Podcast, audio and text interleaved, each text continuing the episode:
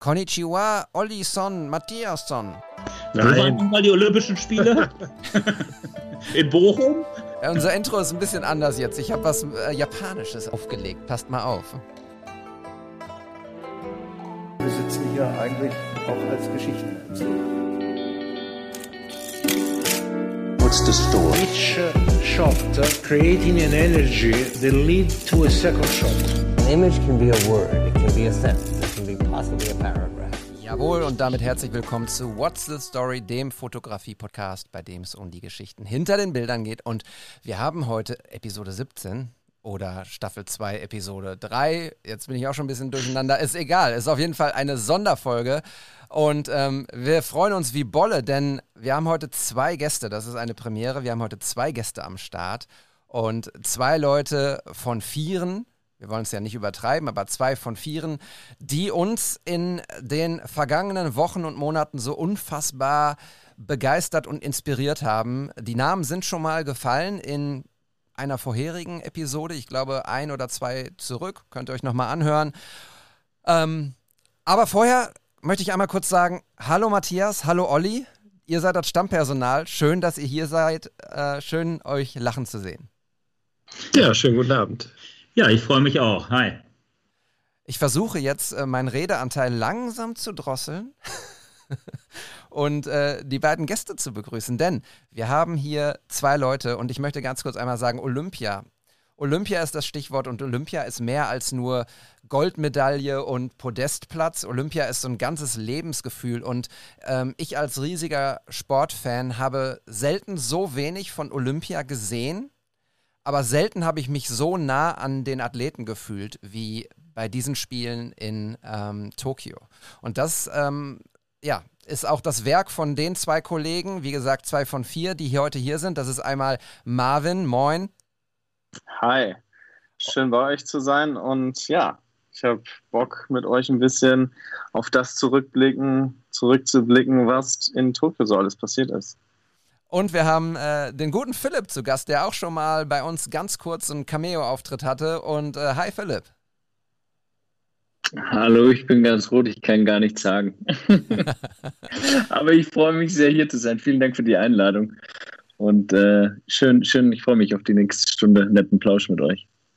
Ja, wir freuen uns auch. Ähm, Leute, könnt ihr euch einmal ganz kurz vorstellen, damit unsere Hörer wissen, ähm, wen wir da jetzt zu Gast haben? Also zwei Fotografen, die bei Olympia waren. So, aber wer seid ihr im richtigen Leben? Dann fange ich doch gleich mal an. Mein Name ist Marvin Ronsdorf. Ich bin Partner und Head of Social bei Apollo 18. Wir sind eine Sportmarketing-Agentur und haben uns so ein bisschen äh, Next Level Sports Marketing auf die Fahne geschrieben. Das heißt, wir wollen Geschichten im Sport erzählen und das am besten verknüpfen, also live und digital. Das ist so ein bisschen unsere Mission. Und ja, wir können da äh, mit vielen coolen Kunden zusammenarbeiten auf äh, ganz fantastischen Themen. Und ja, du hast Olympia angesprochen. Das ist natürlich für mich auch schon immer so der Traum gewesen. Schon als kleines Kind irgendwie Olympia geschaut. Und als ich dann 2016 die Chance bot, damals noch selbstständig, habe ich mit Jens Wähler gesprochen und haben uns so ein bisschen ausgetauscht. Ich hatte gerade eine große Kampagne über die Fußball-Europameisterschaft gemacht. Er kam aus Rio zurück und dann haben wir eigentlich relativ schnell beschlossen, dass wir doch mal zusammen nach Pyeongchang fahren sollten und vielleicht quatschen wir da später noch mal ein bisschen drüber. Jetzt lasse ich erstmal Philipp zu Wort kommen, aber das können wir uns schon mal merken. Ich glaube, Pyeongchang war ein ganz guter Ausgangspunkt. Ja, gut, dann übernehme ich mal. Danke, Marvin. Mein Name ist Philipp, Philipp Reinhardt. Ich bin äh, Head of äh, Fotografie bei Philipp Reinhardt Enterprises. nee, ich bin, also ich bin der Philipp, bin Fotograf und Filmemacher, bin jetzt auch schon, ich habe äh, vorhin kurz mal überlegt, im sechsten Jahr selbstständig. Ich habe mich auf den Sportbereich konzentriert, mache, würde ich sagen, keine Sportfotografie. Ich glaube, ich würde es mehr Sportreportage nennen und äh, begleite Teams und Sportler am liebsten langfristig. Bin äh, Teamfotograf der Hakro Merlins Karlsheim, das ist ein Basketballclub in der ersten Liga die ich auch schon sechs Jahre begleite und ähm, auch ganz viele Marketing damit mache. Also wirklich von der Pike an, auch konzeptionell und Postpro und Ausrichtung und und und, wo ich da die Jungs mit supporte und bin auch Teamfotograf von der deutschen Fußballnationalmannschaft, mit denen ich auch dieses Jahr noch äh, bei der Euro sein durfte. Und äh, ja, dann ging es nach der Euro relativ zügig auch schon nach Tokio, wo wir die Olympischen Spiele begleitet haben, begleiten durften. Und ich glaube, ein paar ganz besondere Momente einfangen durfte, durften, von denen man vorher sich nicht ausmalen hätte können, wie emotional die für einen werden. Und was man da dann so alles äh, erleben durfte, war wirklich, war wirklich unglaublich. So, und jetzt kommt meine letzte Frage, bevor ich Matthias und ähm, Olli das äh, Mikro sozusagen virtuell in die Hand gebe. Ihr seid zwei von vier, hatte ich gesagt. Ähm, vielleicht könnt ihr den äh, beiden anderen Jungs noch mal kurz einen, einen, Prop geben und einmal kurz erzählen, wer ähm, die anderen beiden aus eurem äh, Team waren. Genau, wir haben uns natürlich ähm, überlegt, dass es äh, zu zweit auch nicht möglich ist, alles abzudecken, beziehungsweise wenn ich dann sage äh, wir, dann sind das nicht nur äh, Philipp und ich, sondern ähm, früh mit dem Jens Behler, der beim DOSB die äh, digitale Kommunikation leitet, wie sieht so ein, ähm, ja, überlegt, wie sieht so ein optimales Team für so ein Großereignis, ja, wie die Olympischen Spiele in Tokio aus? Und da kann ich jetzt übernehmen und sagen, dass wir ein ganz, ganz großartiges Team hatten, das, glaube ich, ganz schön und homogen gewachsen ist. Marvin hat es schon angesprochen. Marvin war, glaube ich, der oder ich glaube, Marvin war der Erste, der das als Beta, als Pilot, würde man heute sagen, eingeleitet hat. Hat mich dann da irgendwann mit ins Spiel gebracht und äh, dann haben wir gemerkt, dass es irgendwie noch super spannend wäre, zwei klasse Jungs mit ins Boot zu holen. Und ich kann eigentlich nur sagen, dass ich nicht glaube, dass es hätte ein besseres Team diesen Sommer geben können, die dazu führt, rüberreißen und sich supporten und glaube ich keiner dem anderen irgendwie was geneidet hat, sondern wirklich jeden, jeder jeden gepusht hat ich war mit Max Galis im Zimmer und Marvin war mit Paul Hüttemann, aka Hütte Hütte, im Dorf. Und so waren wir aufgeteilt. Die beiden Jungs konnten ein bisschen mehr Behind the Scenes machen und haben aus dem Dorf berichtet und was man so abseits der eigentlich, des eigentlichen Field of Plays fotografieren konnte und begleiten durfte, also locker, Busreisen, was auch immer, also Anfahrt, Abfahrt etc. Und Max und ich, wir sind mit Taxi von Ort zu Ort geeilt und haben versucht, so viele Sportstätten wie irgendwie nur an einem Tag oder die in 24 Stunden reinquetschbar sind, reinzupressen und haben da Sachen gemacht. Max kennt man von äh, der Eintracht, der begleitet die und von tollen äh, Sport- und Fußballbildern. Und Paul kennt man von Bildern mit Lena Meyer-Landrut und ganz, ganz vielen, um die mal ganz prominent als erstes zu nennen, aber ganz, ganz vielen anderen tollen Musikern und Sportlern, die er auch schon begleitet und fotografiert hat. Gab es denn bei euch irgendwas Verbindendes im Vorfeld, ähm, dass es dann ausgerechnet diese Auswahl wurde? Ich glaube, es waren Kontakte, Geschmack und Bildsprachen, die sich so ein bisschen ergänzt haben und dann Möglichkeiten zusammenzukommen. Wir haben, glaube ich, gesucht von vornherein, ein junges Team zu nehmen. Ein Team, das es anders angeht und die Sache vielleicht auch frisch angeht.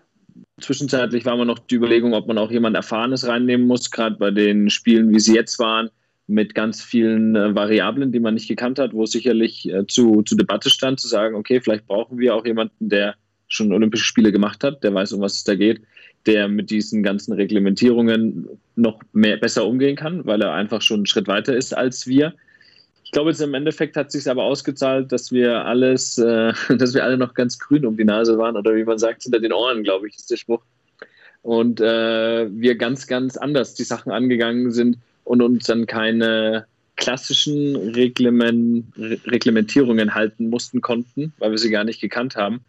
Und äh, so ist die Sache dann, glaube ich, gut gewachsen. Wir haben uns untereinander immer abgesprochen, haben überlegt, was wie passt, auch in Absprache mit Jens und dem DOSB und so kam dann diese super runde Viererkombination zusammen. Ja, jetzt ist wieder die Situation, äh, bei jedem Satz poppen für mich zwei neue Fragen auf. Ich muss mich da erstmal ein bisschen sortieren, ähm, weil es einfach so eine, ja, so eine spannende Story ist. Ähm, was mich mal interessieren würde, mh, hm, du hast so gesp davon gesprochen, Philipp, ähm, relativ wenig Reglementierung und ihr konntet euch ähm, tatsächlich relativ kreativ aus, ähm, ausleben also kreativer Art.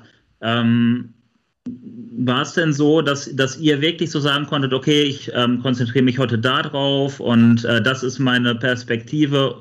Oder gab es von Seiten von Team Deutschland jetzt beispielsweise ähm, auch Vorschriften oder irgendwas, was ihr ganz besonders ablichten solltet oder ähm, einen gewissen Fokus? Also als allererstes erstens muss man da nochmal einen Schritt zurückrudern. Äh, ich habe gemeint, dass wir keine Reglementierungen kannten. Also wir wussten von vornherein nicht, an was mhm. wir uns halten oder nicht halten durften, dürfen, weil wir ja noch nicht vor Ort waren.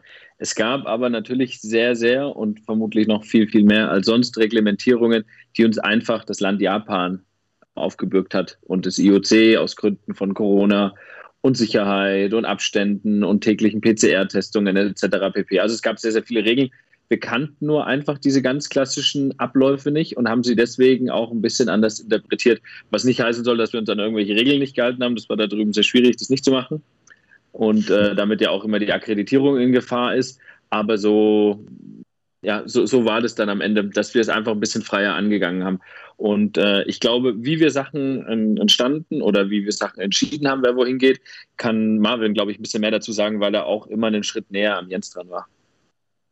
Genau, ich glaube, das, was Philipp gesagt hat, ist genau äh, richtig. Also wir sind eigentlich angegangen, ohne diese ähm, ach, das klappt eh nicht bei Olympia-Sätze im Kopf zu haben. Also äh, ohne zu überlegen, okay, wenn ich mich dahin stelle, muss ich dann drei Stunden auf meiner Fotoposition bleiben, sondern einfach mit einem, mit einem frischen Blick und dem, was in dem Rahmen dieser Regeln so möglich war, äh, das halt einfach bestmöglich zu nutzen. Ich glaube, deswegen sind uns auch Dinge gelungen, die bei so einer ganz äh, äh, strengen, oh, da äh, muss ich so und so lange äh, mich vorher auf den und den Platz stellen, vielleicht gar nicht möglich gegangen, möglich gewesen wären. Und dadurch sind, glaube ich, einfach ein paar Eindrücke entstanden. Und was die Planung angeht, das ist schon, ähm, glaube ich, nochmal wichtig. Wir, wir, sind jetzt vier äh, Fotografen, vier Creator, wie man ja so schön neudeutsch äh, auch sagt. Aber ähm, am Ende des Tages waren wir ja auch vier Dienstleister für Team Deutschland und haben da ähm, die ganz tolle Chance gehabt und auch die Möglichkeit. Ich meine, Philipp hat es ja gesagt, Philipp und Max haben den Sport äh, sehr nah begleitet. Ähm, Paul und ich waren ganz nah an der Mannschaft äh, im Dorf und das wäre natürlich alles nicht möglich gewesen ohne das Commitment ähm, vom DOSB, von Team Deutschland, äh, von der DSM, die gesagt haben, wir sehen da einen Mehrwert, äh, wir sehen da eine ganz große Chance drin und wir nehmen nicht nur eine Person nicht mit, nicht nur zwei, sondern wenn wir das irgendwie mit den Regl Reglementierungen, die es alles so gibt oder den äh, limitierenden Faktoren hinkriegen, nehmen wir vier mit und haben uns dann natürlich einen Plan gemacht, wie wir jeden Tag bestmöglich nutzen können. Was ich total spannend finde, ist ja die Art und Weise, wie ihr dann vor Ort ähm, gearbeitet habt. Wir, wir können das Pferd gar nicht von hinten aufzäumen, weil, es so viele Fragen gibt, wie Olli schon gesagt hat. Aber eine Sache finde ich total spannend, denn äh, Marvin, was du gesagt hat, hast, als Dienstleister wart ihr da, ihr habt, ähm, also wir haben, eu, über, ähm, haben eure Kanäle verfolgt, eure eigenen Kanäle, aber natürlich ging der Großteil des Contents natürlich auch über diesen Team Deutschland-Account. Ähm, wir verlinken alles in den Show Notes. Also äh, ihr könnt nach der Folge euch alles in Ruhe angucken. Macht das, äh, durchstöbert die Accounts und lasst Liebe da. Ähm, eine Frage habe ich trotzdem noch, weil ich habe dann eure Fotos immer aufpoppen sehen bei Team Deutschland. Dann hat äh, Moritz Wagner was gepostet, ein Foto von euch. Und ähm, dann kam ein Bild äh, auch vom, vom DTB, vom Deutschen Tennisbund und so. Wie ist diese ganze Distribu Distribution sozusagen vonstatten gegangen? Also, wir haben, wir haben, uns natürlich einen großen Plan am Anfang gemacht, weil ich würde jetzt mal äh, ganz rosig und ohne äh, in einem Verband angestellt äh, zu sein und vielleicht auch die ganze Politik, die so äh, Spitzensport manchmal mit sich bringt, zu kennen, sagen, dass wir da echt eine große olympische Familie waren. Also, wir haben von Anfang an auch in der Ausrichtung gesagt, wir wollen auf jeden Fall nicht nur den Content exklusiv für Team Deutschland machen, sondern wir wollen wirklich, dass Sportfans in Deutschland Olympia via Social Media so nachverfolgen können, wie sie es noch nie getan haben. Und da ist dann natürlich der Team Deutschland-Account der Account schlechthin. Da hat man sicherlich auch die besten Eindrücke gekriegt. Aber es gibt eben auch Tennisfans, die dem Deutschen Tennisbund äh, folgen und Fans, die äh, Alexander Zverev folgen. Und ähm, so haben wir quasi eine, eine Plattform aufgebaut, die wir im Vorfeld auch getestet haben, wo wir halt sicherstellen konnten, dass jeder Athlet und jede Athletin Zugriff auf diese Bilder hat, dass die Verbände Zugriff auf die Bilder ihrer Sportart haben, um eben nicht mit den Bildern zu hamstern, sondern wirklich dafür zu sorgen, wir haben viele Bilder gemacht, wir haben tolle, tolle Bilder und auch eben nicht nur Qualität, sondern auch Quantität, die wir gar nicht alles über Team Deutschland hätten distribuieren können. Und deswegen war von Anfang an wichtig, wir wollen Dienstleister auch für alle sein und auch so ermöglichen, dass möglichst viel da das äh, Licht der Welt erblickt. Und da muss man irgendwie dazu sagen, dass dann so ein relativ äh, unattraktiver Part dazu kommt, nämlich wie kommen überhaupt alle an ihre Bilder ran? Und wie es Marvin schon gesagt hat, wir hatten da eine, eine Plattform und verschiedene Verbände und sowas und Sportler haben dann einen Link dazu bekommen. Aber es gab natürlich nicht für alle 100.000 Athleten einen eigen angefertigten Link. Bedeutet, irgendwas mussten die Bilder in sich haben und das ist jetzt auch gar kein großes Geheimnis, dass ich da erzähle, für uns vielleicht schon mehr, weil wir ja nicht so die ganz klassische Sportfotografie äh, jeden Tag bestreiten, waren alle Bilder verteckt mit Sportart, mit der Venue, wo wir waren, also mit der Sportstätte und mit dem, meistens mit den Namen der Athleten. Klar, wenn es ein Teamsport war, war, wenn einer riesengroß drauf war, der Name dort zu sehen und sonst war halt dann zum Beispiel Basketball dabei. Und so haben wir das dann versucht, so breit wie möglich aufzustellen und dass wir so viele Gewinner in der Situation haben wie irgendwie nur möglich. Wir wollten ja auch, dass die Bilder so große Reichweiten wie möglich haben. Nicht, weil wir wollten, dass da unsere Namen drunter stehen, sondern weil wir auch kleine Sportarten groß aussehen lassen wollten. Von wie vielen Sportlern haben wir Nachrichten bekommen, die gesagt haben, ey, total geil, dass ihr da wart und dass, dass ihr euch die Zeit genommen habt. Und für uns war das gar nicht, stand es gar nicht zur Debatte. Wir haben versucht, jede Sportart gleich groß aussehen zu lassen und haben auch, ob das jetzt Bogenschießen war oder Fußball oder Handball oder Rudern, waren wir sicherlich sogar bei Sportarten, die sonst nicht so sehr im Fokus stehen, deutlich mehr als zum Beispiel beim, beim Fußball, das sonst immer sehr, sehr viel bekommt. Und das war gar keine Entscheidung gegen den Fußball, sondern das waren einfach auch äh, Timings, wie sie gepasst haben. Also wir haben auch früh immer dann geguckt, was, was steht heute an, wo können wir hin und wie sieht der Tagesplan aus und haben auch manchmal den dann spontan umgeschmissen, wenn zum Beispiel die, die Fechter ans Halbfinale gekommen sind. Es hieß auf einmal hier Medaille, Philipp, Paul, wer auch immer, Abzug und äh, wenn jetzt keine Medaille ansteht, rüber, weiter geht's.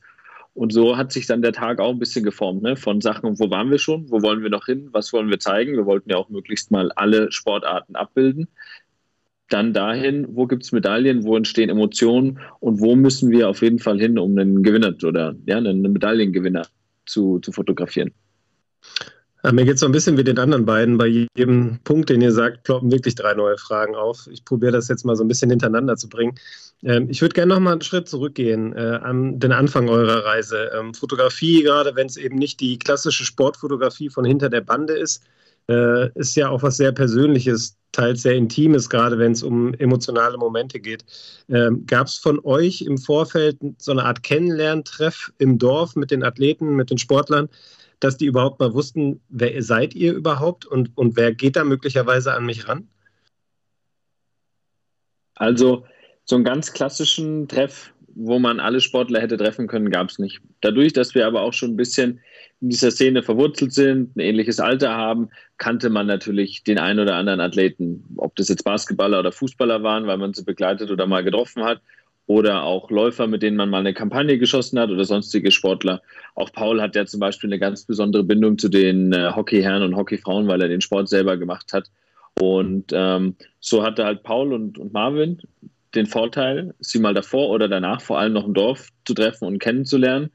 Und Max und ich mussten so ein bisschen versuchen, so in so kurzer Zeit wie möglich, wenn man die Person nicht kannte, ein Vertrauen, ein Respekt, ein, ein ernst gemeintes, ernsthaftes Interesse den Leuten entgegenzubringen in ganz kurzer Zeit, um sie irgendwie abzuholen und ihnen diese Intimität und ähm, ganz ehrliche Momente aus sich heraus zu locken. Ne? Ob, wenn man da die Malaika trifft und man hat nur irgendwie ein, zwei Minütchen, wenn überhaupt, weil sie zwischen der letzten Mixzone-Frage ist und Matthias, du weißt, wovon ich rede, die Zeit ist da eng und sie nur eine Minute weiter hat, weil jemand äh, von der Venue dabei steht, der sie mit zur Pressekonferenz nimmt, dann, dann muss es irgendwie mit viel Respekt abgehen und da bringt kein Geschreie was, sondern da ist irgendwie eine, eine nette, höfliche Ansprache und eine ehrliche Freude, die man damit transportiert irgendwie der, der Schlüssel. Also immer Respekt und, und, und ehrliches Interesse, um da in dem Minütchen irgendwie ein Maximum rauszuholen.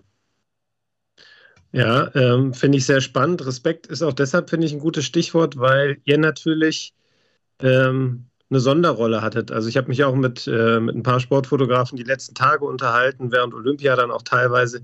Ähm, und, und sagen wir mal, da war nicht jeder begeistert von dem, was Team Deutschland macht auf dem Account, weil ihr natürlich eine komplett andere Bildsprache hattet. Ich habe dann immer gesagt, naja gut, aber das ist doch eine gute Ergänzung ihr macht halt den, den klassischen Sportschuss und die Jungs machen andere Schüsse. Ihr nehmt euch ja nichts weg und trotzdem weiß ich ja, du hast die Mixzone gerade angesprochen, das ist ein Hauen und Stechen, da werden Ellbogen ausgefahren und Olympia ist, glaube ich, noch mal krasser, was das angeht, weil es einfach das Sportevent ist überhaupt. Wie war der Umgang bei euch mit den anderen Fotografen dann vor Ort? Das würde mich noch interessieren. Ähm, ja, schwieriges Thema. Insgesamt war ich total überrascht, weil ich wirklich ein paar ganz, ganz nette Kollegen kennengelernt habe und ich habe immer das Gefühl, dass man eben mit dieser anderen Bildsprache, dass andere Fotografen immer die Angst haben, dass man ihnen was wegnimmt, dass man was kaputt macht, dass man was aufbricht und dass man was von ihrem Geschäftsmodell untergräbt oder sowas. Aber das war ja auch eine Sache, die wir uns eigentlich äh, fest vorgenommen haben. Für uns war klar, wir verkaufen keine Bilder an Agenturen. Wir versuchen niemanden da einen Blatt streitig zu machen, auch wenn wir es hätten machen können. Wir waren ja mehr oder weniger, wenn sich jemand dafür entschieden hätte, also in dem Fall irgendwie Team Deutschland, Bilder aktiv anzubieten, wäre das, glaube ich, im, im Bereich der, des, des völlig okayen Dasein gewesen. Aber die Frage ist ja auch, wollen wir das? Oder wollen wir irgendwie offen spielen und sagen, nee, wir wollen ja auch eine gewisse Exklusivität auf dem Kanal haben? Und ähm, deswegen war es mir schon klar, dass man von dem einen oder anderen äh, nicht so gemocht wird und nicht so einen netten Blick bekommt, aber zum Beispiel auch einen David Burnett, der schon eine absolute Sportfotografie-Legende ist, der hat sich riesig gefreut. Der, ich wollte den ansprechen, der kam mir mit den Worten entgegen, oh, die like a man und ähm, hat mich da angequatscht und wir waren im Gespräch und der, der wusste gar nichts. Der fand es einfach cool, dass da jemand ist, der es anders macht. Und ähm, ich sehe da eigentlich überhaupt gar nichts Verwerfliches dran, das anders zu machen, weil jeder von denen, die da vor Ort ist, kann es auch wirklich ganz, ganz genauso machen. Wir hatten ja jetzt keine anderen Geräte. Wir hatten einen Fotoapparat. Ne? Wir hatten Leicas, aber ob du eine Canon oder eine Sony oder Leicas ist am Ende eine Geschmacksfrage oder ja, vielleicht auch ja, eine persönliche Präferenz. Ich, ich liebe das sehr gerne, die, diese Kameras aus Wetzlar. Aber ich meine, wir haben nichts gemacht, was hätte kein anderer hätte machen können. Also wir sind nirgends hingelaufen, wo wir nicht hin durften. Und, und auch sonst haben wir uns vermutlich einfach ein bisschen mehr bewegt und waren proaktiver. Ja, mega spannend auf jeden Fall. Ähm, und bevor wir jetzt vielleicht gleich auch mal so ein bisschen, du hattest jetzt schon mal ein bisschen angerissen, ihr hattet eine Leica dabei und äh, bevor wir später vielleicht auch mal ein bisschen in den technischen Bereich reingehen, womit habt ihr fotografiert und äh, und so weiter, würde mich mal interessieren, Olympia ist ja ein unfassbar emotionales Event. Ich glaube, ich kann mir kein emotionaler, aufgeladenes Event, äh, insbesondere im Sportzusammenhang vorstellen. Gab es für euch einen Moment, wo ihr gemerkt habt, okay, jetzt sind wir wirklich bei Olympia und das ist ein Unterschied zu all dem, was wir vorher erlebt haben? Ich weiß nicht, ob es diesen einen Moment gibt. Ich glaube, wenn man den Job macht, den wir da gemacht haben, dann das geht so schnell von 0 auf 100. Also äh, der letzte Moment, wo du noch mal ein bisschen zur Ruhe kommst, ist irgendwie der Flieger nach Tokio und ab dann muss man ja bedenken, wir waren jetzt keine Einzelsportartenfotografen. Also es war ja jetzt nicht so, dass äh, Philipp äh, nur mit den Fußballern mitgefahren ist und zwischendurch äh, zwei Off-Days hatte, sondern wir haben wirklich die komplette Zeit von, wann bin äh, Paul und ich sind einen Tag früher geflogen, weil wir uns auch so ein bisschen auf die Flieger aufgeteilt haben, auch um quasi da zum ersten Mal Athleten zu treffen, was natürlich in Corona-Zeiten und mit Masken ähm, gar, nicht, gar nicht so einfach ist, auch alle zu erkennen. Ich meine, wir haben, glaube ich, 430 AthletInnen gehabt, circa.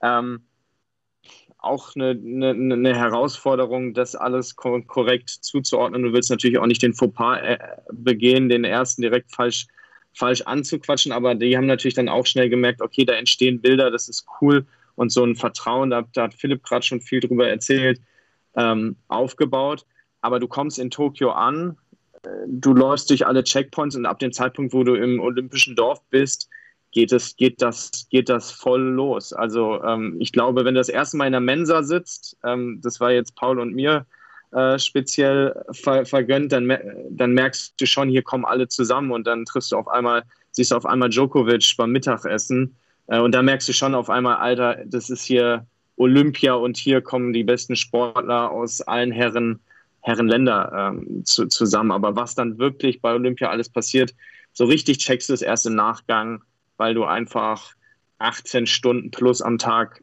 powerst, weil es einfach, weil du auch nicht anders kannst, weil du auch kein, du kannst keine Gelegenheiten liegen lassen. Also das dafür schlägt das Herz viel zu sehr für diesen Sport, für die Momente und versuchst irgendwie das Maximum rauszuholen. Also so würde ich das sagen, ähm, was so dieses Olympia-Feeling angeht. Und noch ein Kommentar dazu. Ähm, ich habe vorhin schon mal das Wort olympische Familie ähm, verwendet und das ist mir wirklich ein Anliegen. Also ich habe schon viel im professionellen Sport gemacht, ähm, auch viel ähm, im, im, Fußball. Und ich muss schon sagen, das Olympia ist schon nochmal was anderes. Auch die Augenhöhe, mit der du, mit der du da agierst, die Dankbarkeit, äh, die, ja, die Selbstverständlichkeit, Fotografen auch zu, äh, mit einem Credit zu versehen, das ähm, ist schon, ist schon eine, ein sehr wertschätzender Umgang, den da alle miteinander haben. Und ich fand diese Augenhöhe, mit der da alle agieren, ähm, das fand ich schon, schon sehr, sehr, sehr besonders. Da kann ich eigentlich nur anknüpfen und sagen, also der Respekt und die Augenhöhe und die Dankbarkeit, dass einem Leute Nachrichten schreiben und sich für Bilder bedankt haben, habe ich so vorher auch in diesem Maße noch, noch nicht erlebt. Das war für mich auch was wirklich ganz, ganz, ganz Besonderes. Ähm, der Moment, wo man zum ersten Mal, glaube ich wirklich fast, dass man da dabei war, war auch dieses Mal, auch wegen Corona und allem, dass man durchgekommen ist, war für mich definitiv der Moment, als man auf dem, im Flieger auf dem Rückweg saß und gedacht hat, wow, krass, das ist rum. Vorher hat man es tatsächlich nicht so richtig ähm, reflektieren können, einfach wie Marvin gesagt hat, man wollte keine Chance auslassen. Auch ich habe jetzt schon ein paar Mal irgendwie was drüber erzählt und Leute sagen immer, ja, aber krass, wie viel er da gearbeitet hat. Und das klingt immer so ein bisschen, als wären wir dazu gezwungen worden. Ich will ja auch nochmal sagen, ich, ich wollte ich wollte früh um sieben gehen und ich wollte nachts um eins nach Hause kommen und dann wollte ich bis um zwei die Bilder fertig machen, wollte noch irgendwie eine Kleinigkeit essen, kurz duschen, dass man wenigstens einmal für fünf Minuten am Tag, dass die Haut normal war. Man musste ja sofort danach Aftersun drauf machen, weil da die Sonne so geknallt hat. Dann musste man irgendwie mit dem Zimmergenossen, mit Max, noch kurz sich eine halbe Stunde über den Tag austauschen, was total gut war und was total schlecht gelaufen ist. Ähm, und dann ist halt vier.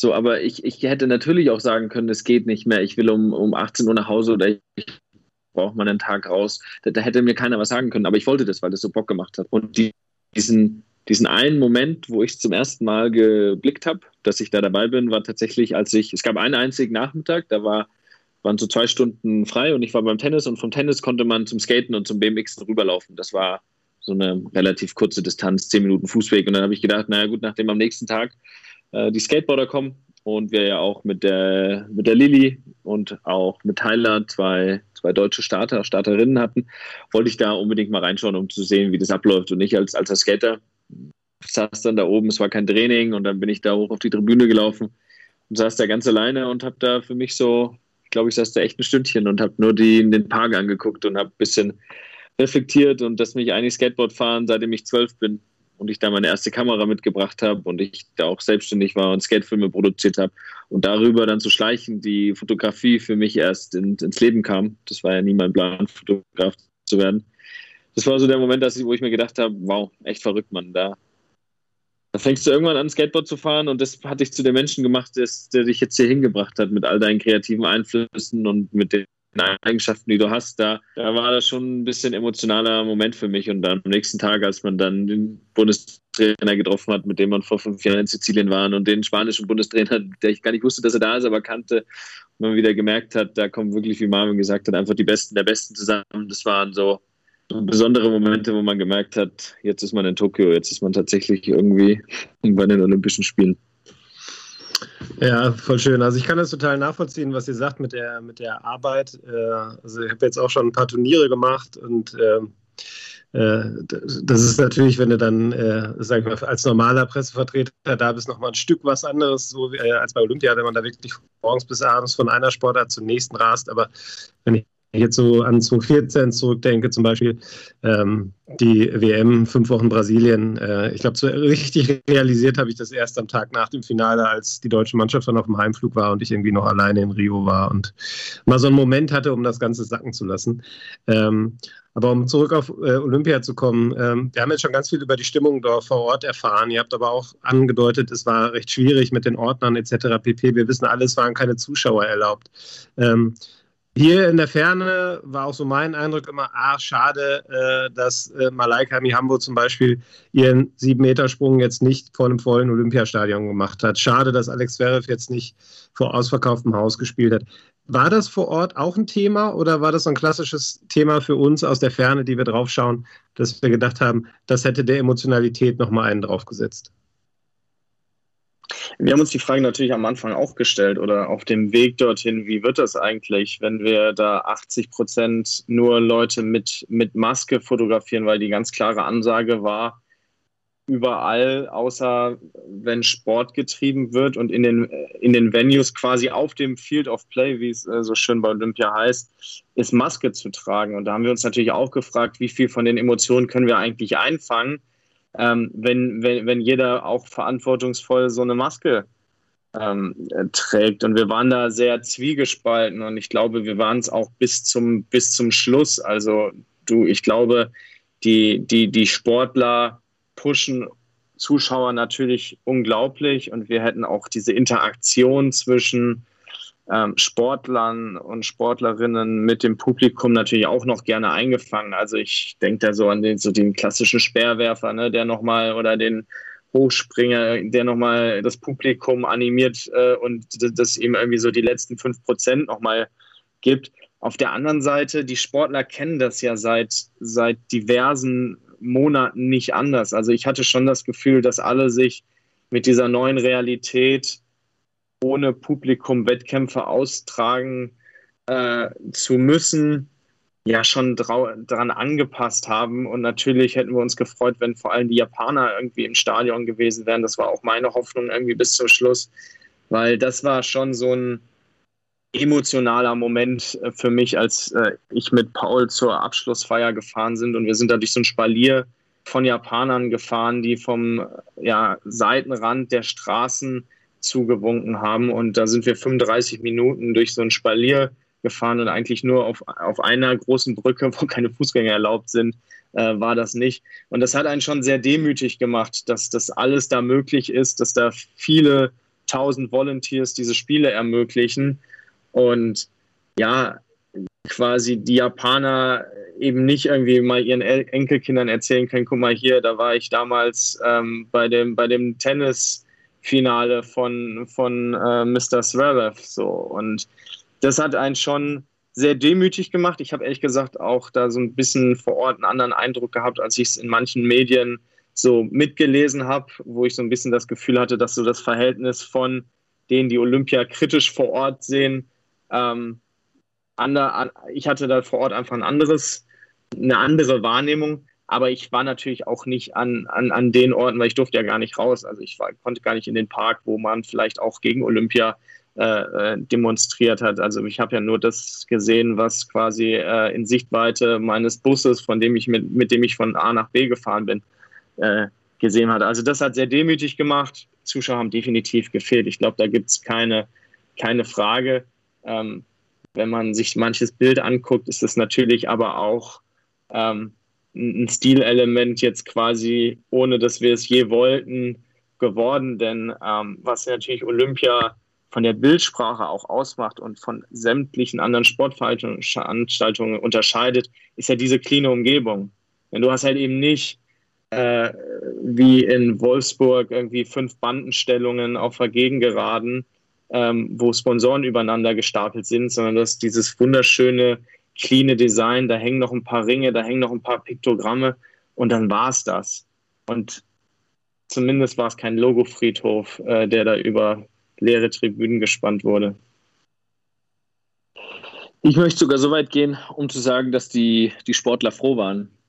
Froh aus dem Grund, weil es eben um ein Jahr verschoben worden ist und dass sie überhaupt die Möglichkeit hatten, sich ähm, da anzutreten und ähm, zu zeigen, was sie können. Einmal in vier Jahren, jetzt sogar in fünf Jahren, so in dem Rampenlicht zu stehen, wie sie es auch alle verdient haben, war, glaube ich, für viele nicht nur motivationstechnisch ein ganz, ganz wichtiger Punkt, weil ich viele Sportler kannte, die letztes Jahr dann auch ein bisschen in, in Tief reingefallen sind und gesagt haben, du, ich, ich weiß gar nicht, wie ich das bis nächstes Jahr durchbringen soll und ich muss jetzt irgendwie einen Monat, muss ich einfach mal raus. Leute, die, die vier Jahre lang eisern dahin trainiert haben, nichts getrunken, straffe Ernährung, immer weg von der Familie, im Ausland trainiert und, und, und. Und dann wird dir alles, auf was du hinarbeitest, wird dir einfach, wird dir weggenommen. Ne? Also auch wir alle mussten natürlich wegen Corona auf ganz, ganz viele Sachen verzichten und ich möchte da gar nicht drüber heben, nur auf jetzt diesen einen Punkt eingehen.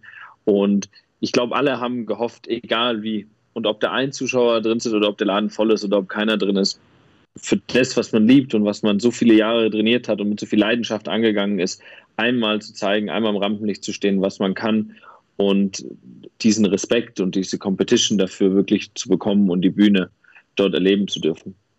Ja, ich glaube, was wir nicht vergessen dürfen, ist, Olympia ist eine Bandbreite äh, an AthletInnen und auch die, der, den Art und Weise, der Art und Weise, wie die ihre Sportarten machen können. Also da ist nicht jeder äh, irgendwie der ähm, gut äh, versorgte Fußballprofi oder sehr erfolgreiche Tennisspieler auf der ATP-Tour, äh, sondern da sind natürlich auch ganz viele dabei, für die Olympia einmal in vier Jahren das Schaufenster ist, um sich zu präsentieren. Und machen wir uns nichts vor, auch dieses Jahr Verschiebung hat natürlich dazu geführt, dass andere gesagt haben, ey, vor einem Jahr hätten die uns nicht geschlagen. Also ein schönes Beispiel oder was ein schönes Beispiel, ein treffendes Beispiel dafür ist der Deutschlandachter. Und äh, witzigerweise äh, habe ich den, den, den Lauritz im, im Urlaub dann in Griechenland, als wir beide unsere Batterien wieder auffüllen wollten, äh, haben, haben wir uns da äh, gesehen und haben mal ein bisschen drüber gequatscht. Und er sagt, naja, von einem Jahr hätten uns die Neuseeländer da nicht geschlagen. Die haben halt in dem Jahr einen, einen Sprung gemacht. Und von den Geschichten gibt es, glaube ich, ganz viele. Ganz viele Leute, die gesagt hätten, von einem Jahr hätte ich eine bessere Rolle gespielt und auch Leute gesagt hätten, von einem Jahr wäre ich wahrscheinlich gar nicht bei Olympia gewesen, hätte die Norm nicht geschafft, hätte mich nicht qualifiziert, ja, der Wettkampf wäre ganz anders gelaufen. Also auch da, auch das ist nochmal so eine Ebene, wo natürlich ganz, ganz viel Emotion drin steckt und auch Emotionen, die nach Wettkämpfen raus musste. Also Philipp äh, weiß da sicherlich auch, äh, hat da auch gleich Bilder äh, vor Augen, wenn man über diese emotionalen Momente nach einem Wettkampf himmelhoch jauchzend, zu, zu Tode betrübt, äh, ja, die ganze Bandbreite. Und das ist auch krass. Also wirklich die ganze Bandbreite von vor zehn Minuten haben wir eine Medaille gewonnen, an die wir, die wir gar nicht, ja, an die wir gar nicht gedacht haben. Pat Patrick Hausding, äh, synchron. Ich weiß noch, wir haben im Dorf, haben wir gerade einen Medaillen, Gewinner, ich weiß gar nicht mehr, wer es war, aber empfangen und plötzlich stürmen wir alle wieder zum Fernseher, weil die irgendwie so einen sensationellen letzten Sprung gemacht haben. Wir gesagt haben, so, Leute, wir müssen jetzt mal hier wieder das Medaillenmotiv äh, rauspacken und ab auf die, auf die Kanäle damit. Ähm, und dann äh, denkst du, oh fuck, äh, mit der Medaille hatten wir eigentlich ganz sicher gerechnet. Und du siehst der Person im Fernsehen an, dass sie auch daran geglaubt hat und gehofft hat. Und dann musst du das irgendwann wieder zur Seite schieben, weil für dich als derjenige, der natürlich alles betreut und das ist jetzt speziell bei Jens, bei mir, ähm, bei aber auch noch ganz anderen, ganz vielen anderen tollen ähm, Leuten von Team Deutschland, äh, die da auch äh, mitgeholfen haben, diese ganzen Inhalte online zu bringen. Das halt, da musst du echt schon echt den Schalter umlegen und das eine abhaken und ähm, ja, dich auf das nächste fokussieren. Ja, das finde ich ein spannender Punkt. Äh, Deutschland Achter hast du angesprochen. Ähm, ich denke jetzt noch an Johannes Vetter im Sperrwurf, der auch irgendwie, ich weiß nicht, 19 Wettbewerbe hintereinander gewonnen hat, äh, zigmal über 90 Meter geworfen hat und dann bei Olympia ausgerechnet bei dem einen Moment dann eben nicht an seine Leistungsgrenze kommt, aus welchen Gründen auch immer. Ähm, Ihr habt ikonische Fotos geschossen von Goldmedaillengewinnern. Ähm, jetzt könnte ich mir aber vorstellen, wenn ich jetzt gerade wirklich äh, in einem Wettbewerb, auf den ich fünf Jahre hingearbeitet habe, nicht so abgeliefert habe, wie ich mir das vorgestellt habe. Und dann kommt da auch noch jemand an, den ich zwar nett finde, der mich jetzt aber nicht gerade unbedingt in dem Moment fotografieren möchte. Gab es da bei euch so gewisse Hemmungen, dann hinzugehen, gewisse Perspektiven einzunehmen? Oder ist man in dem Moment dann eben doch vor allem der Fotograf, der versucht, äh, das beste Bild zu machen? Ja, gut, was ist das beste Bild, wenn gerade einer einen, einen, Traum hat, der geplatzt ist? Ich glaube, es ist wieder dieses Thema von vorn, Respekt. Ich glaube, es ist wichtig, auch dieses Bild zu schießen. Auch wir haben uns als Leitfaden genommen, nicht nur über Erfolge zu sprechen, sondern auch zu zeigen, wie hart der Sport ist, auch über Niederlagen zu berichten, Niederlagen zu zeigen, schwere Momente zu zeigen. Und da gab es einige, ohne jetzt auf einen da genauer einzugehen, aber es gab die ein oder andere Träne, auch im Negativen die man fotografiert hat. Und dann muss man sich halt überlegen, macht man ein Foto und ist halt auch unauffällig oder schießt man halt 50 Stück mit Serienfunktion äh, und Blitz obendrauf und die Person merkt richtig, dass man, dass man gerade versucht, einen Gewinn daraus zu, zu schlagen, weil sich dieses Foto vielleicht gut verkauft, weil der hoch angepriesene Goldmedaillengewinner halt nicht abliefert. Ne? Ich denke, das sind zwei ganz, ganz unterschiedliche Sachen, die da passieren können und wie man es halt angeht. Und wir haben das, glaube ich, schon alle so gehandhabt, dass man versucht hat reinzufühlen, wie weit man gehen kann, wie nah man rangehen kann, wann es auch irgendwann gut ist. Und wir haben von niemandem gehört, dass, dass es zu viel war. Es, zu mir kam niemand, der gesagt hat, jetzt geh weg, mir reicht es oder sowas. Es ist keinem von uns passiert. Und ich glaube, mit einem gesunden Menschenverstand haben wir das gut gelöst und haben dann einen ganz, ganz, ganz schönen Mix aus natürlich mehr Gewinnen als Verlierern gezeigt, aber trotzdem sind beide Seiten, glaube ich, auch für die Leute in Deutschland ganz, ganz interessant, weil wenn man an, an, Sportprofis denkt, gerade weil man hier mit dem Fußball so verwöhnt ist, sieht man irgendwie immer nur Gewinner und denkt immer, dass die Sportler, was haben die für ein geiles Leben, aber wie es Marvin gesagt hat, es gibt einen Großteil dieser Sportler, die noch einen Job ganz regulär dann äh, haben, davor und danach trainieren und am Wochenende und von ihrem Leben sonst relativ wenig haben, weil sie so für diesen Sport brennen und es so sehr lieben. Und ähm, das auch zu zeigen, dass es neben all diesen tollen Sachen negative Sachen gibt, war für uns wichtig, definitiv.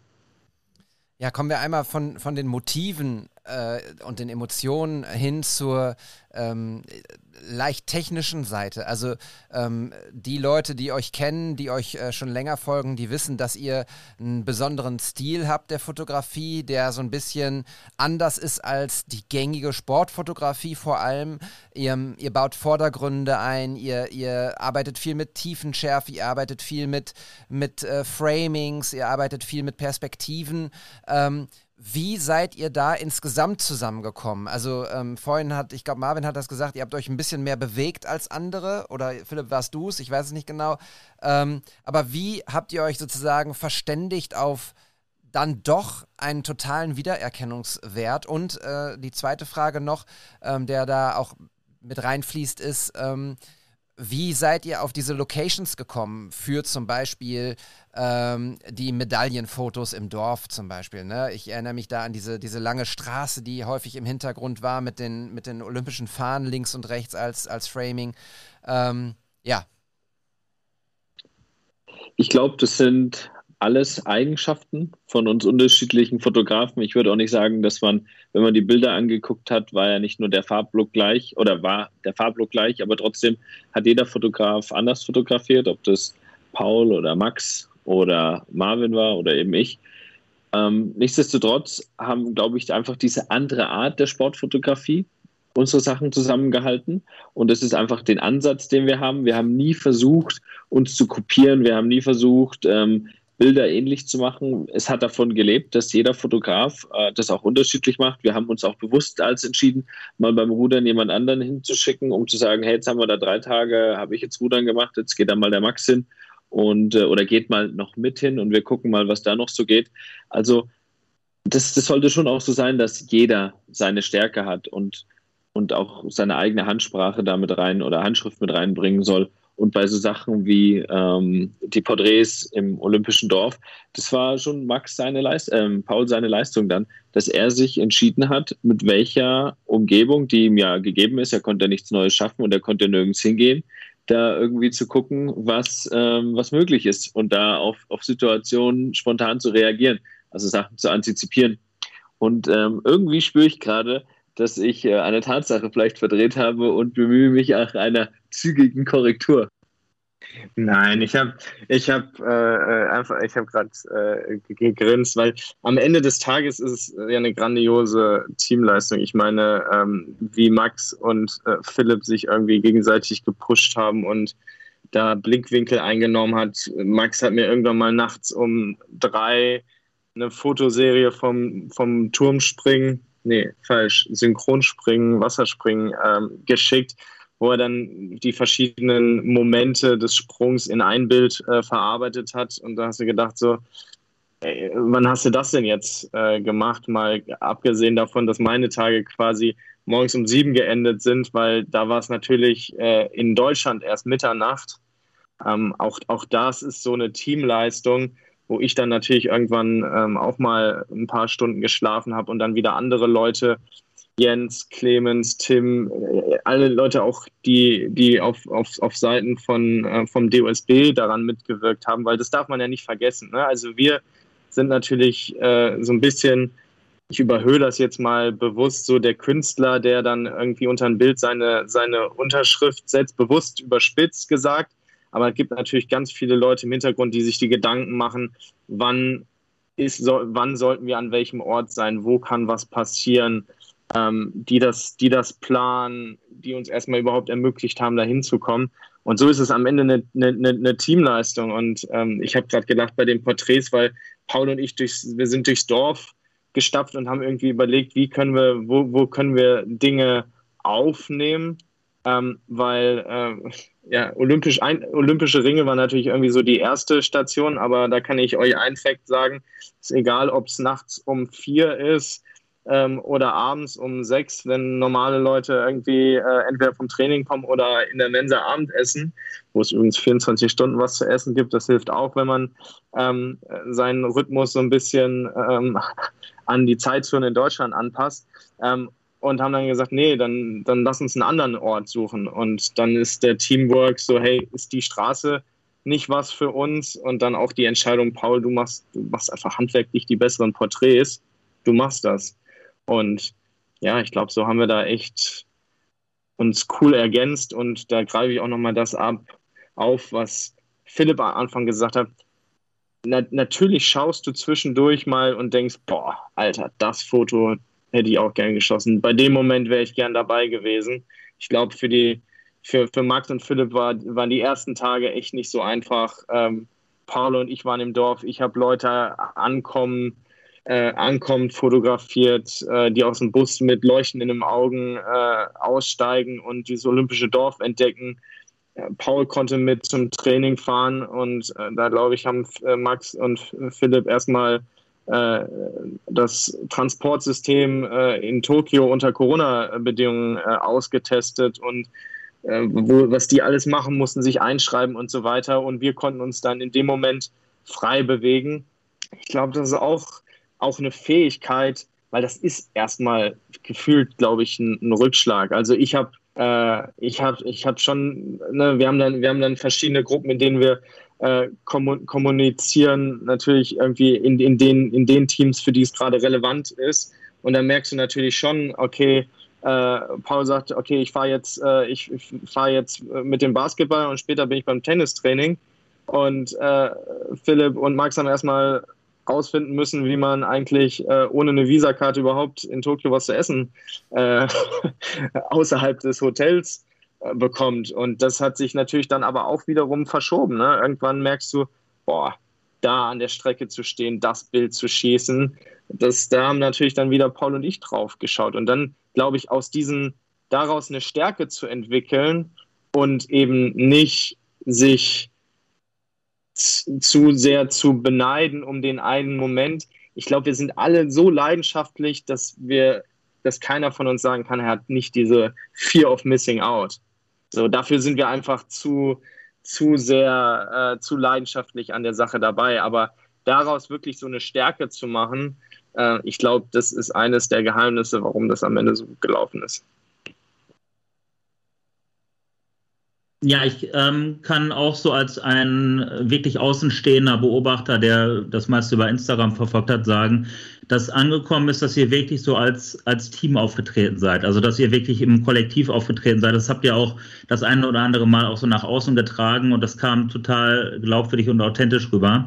Und selbst dabei habe ich wirklich regelmäßig Gänsehaut bekommen, weil es, glaube ich, einfach schön ist, so im Kollektiv so, ja, so ein Wahnsinnswerk äh, dann zu schaffen. Und ähm, wenn wir jetzt mal einen Schritt weiter denken, ähm, würden wir uns natürlich alle unglaublich freuen, wenn wir von diesem Werk dann auch partizipieren können. Und das wurde jetzt schon das ein oder andere Mal gemunkelt. Ich weiß nicht, ob es offiziell ist oder ob ihr das schon wirklich äh, erwähnt habt, dass es vielleicht auch einen Print dazu geben wird oder eine Zusammenstellung von Bildern. Ähm, ich selber habe auch schon häufig mal Ausstellungen gemacht oder habe auch schon mal Bildbände zusammengestellt und mir fiel es immer total schwer, mich von gewissen, ja, dieses, äh, dieses sprichwörtliche Kill Your Darlings zu betreiben. Und ja, das äh, erreicht ja bei euch bei vier Fotografen und bei Olymp Olympischen Spielen noch einmal eine ganz andere Dimension. Ähm, könnt ihr da was zu sagen? Ja, ich glaube, wir, wir können ein bisschen was zu sagen.